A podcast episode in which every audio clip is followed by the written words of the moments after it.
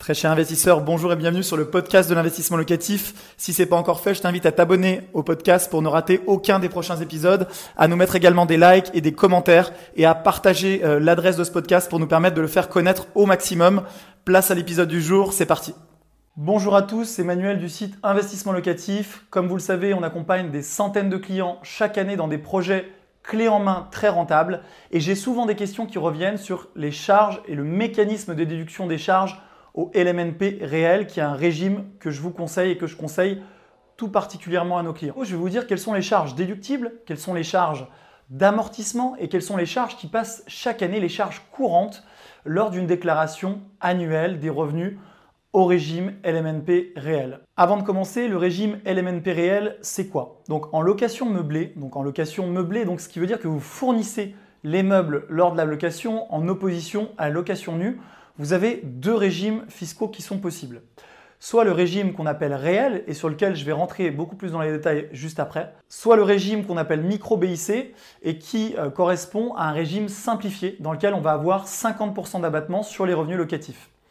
Ce qu'il faut bien comprendre dans le régime LMNP, c'est qu'on va être imposé, on va toujours être imposé en France, mais on va être imposé sur une base qui est ramenée à zéro. C'est pour ça qu'on dit souvent, qu'avec ce régime de LMNP réel, vous ne payez pas d'impôt sur les revenus locatifs pendant une dizaine d'années si vous passez par nos services. Alors, euh, au micro BIC, comment ça se passe? Bah, Tout simplement, vous avez votre loyer mensuel. Prenons l'exemple pour que vous compreniez bien d'un loyer annuel de 10 000 euros, ce qui correspond à un appartement qui est loué un petit peu plus de 800 euros par mois. Donc vous avez vos revenus locatifs bruts de 10 000 euros annuels, donc charges comprises. Donc c'est 10 000 euros. Au micro BIC, vous allez retrancher la moitié, puisque vous allez être imposé sur 50%, ce qui fait que vous allez rajouter 5 000 euros, donc la moitié de 10 000, dans vos revenus sur votre feuille d'impôt. Et donc finalement, vous allez être imposé dessus avec le taux marginal d'imposition plus la CSG-CRDS de 17,2. Ce qui fait que si par exemple votre taux euh, d'impôt le plus haut est à 30%, vous allez donc être imposé sur 30 plus 17,2, soit 47,2% des 50% initiales ce qui fait 47,2% de 5 000 euros, ce qui représente un petit peu moins de 2 500 euros d'impôt. Donc une pression fiscale réelle après donc l'abattement des 50% d'un petit peu moins de 25% sur les revenus perçus. Avec le mécanisme réel, donc de LMNP loueur meublé non professionnel au réel, on va être sur un autre type de mécanisme. Vous allez donc subir toujours la même pression fiscale sur les revenus locatifs, donc de 30% si c'est votre taux marginal d'imposition, plus la CSG-CRDS de 17,2%, soit 47,2% des revenus imposables. Et c'est là toute la nuance. Les revenus imposables, on l'avait vu dans le premier cas au micro BIC, c'était 50% des revenus perçus. Avec ce régime de l'MNP réel, on va donc vous imposer toujours à 47,2%. Mais ce qui est très important, c'est que vous allez être imposé sur une base de zéro. Or, 47,2% de zéro, ça fait zéro. Et c'est pour cette raison qu'on vous dit régulièrement que vous ne payerez pas d'impôt pendant une dizaine d'années au LMNP réel en passant par nos services. Alors maintenant, si on rentre dans le détail, comment ça se passe? Au LMNP réel, on a donc trois types de charges. On a d'abord les charges qui passent en déficit immédiat, déficit qui est reportable pendant 10 ans. On a ensuite les charges d'amortissement, donc on va pouvoir amortir certains postes de coûts et je vais rentrer un peu plus dans le détail juste après. Mais concrètement, c'est comme dans une entreprise classique, c'est-à-dire que certains postes de dépenses, par exemple les travaux, les meubles ou même le bien en lui-même vont s'amortir sur un, certain temps et selon un barème qui est transmis et admis par l'administration fiscale. Et enfin, vous aurez les charges courantes qui vont euh, être les charges qui vont être récurrentes chaque année, qui vont également être déduites des revenus locatifs pour votre base imposable. Donc si on s'intéresse d'abord à la toute première catégorie qui vont être les charges qui vont passer en déficit, on va avoir les frais de notaire, on va avoir nos honoraires investissement locatif, éventuellement les frais d'agence. Donc ces frais-là vont venir se déduire immédiatement dès la première année des revenus locatifs imposables, ce qui va faire que vous allez être en déficit. Exemple, j'ai mes 10 000 euros de revenus locatifs perçus. Je vais donc déduire par exemple les 8 000 euros de frais de notaire, les 10 000 euros de frais d'investissement locatif, les frais d'agence de 8 000 euros. Je vais donc déduire euh, à la fois mon déficit, qui vont être par exemple les frais de notaire, les frais d'investissement locatif. Ensuite, je vais passer à la déduction des charges courantes, exemple les frais de copropriété, votre assurance habitation, euh, vos intérêts d'emprunt, euh, votre taxe foncière, voilà, toutes ces charges-là, chaque dépense effectuée dans l'objectif euh, et avec pour intérêt l'activité du bien vont passer en charge.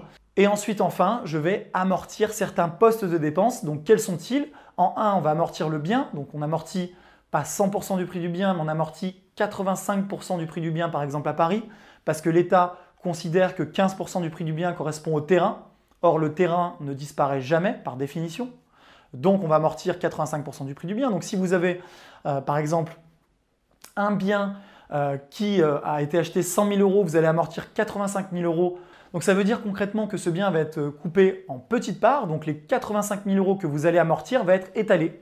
Et chaque année, vous allez avoir une fraction de ces 85 000 euros. Donc, pour prendre un exemple rond, si vous amortissez 85 000 euros sur 20 ans, ça va vous faire un petit peu plus de 4 000 euros par an.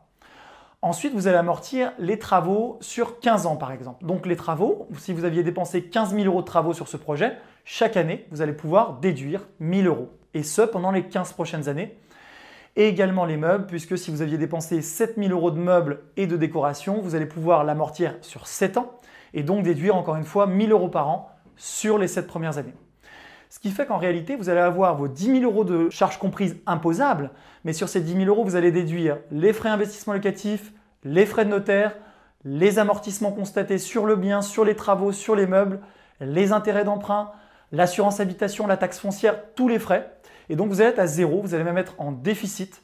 Et donc vous allez être en déficit pendant de nombreuses années, puisque chaque année vous constaterez ces amortissements et le déficit va se reporter. Ce qui fait que finalement vous allez payer 47,2% d'impôts sur une base imposable de 0 euros, ce qui fait qu'en réalité, vous n'allez pas payer d'impôt sur vos revenus locatifs pendant très longtemps. Et c'est un régime qui est très intéressant pour les investisseurs locatifs, puisque comme vous n'allez pas payer d'impôt sur les revenus locatifs pendant de nombreuses années, ça va vous permettre d'affecter plus rapidement le capital, l'argent, le loyer dont vous allez disposer par le biais du locataire au remboursement de la dette.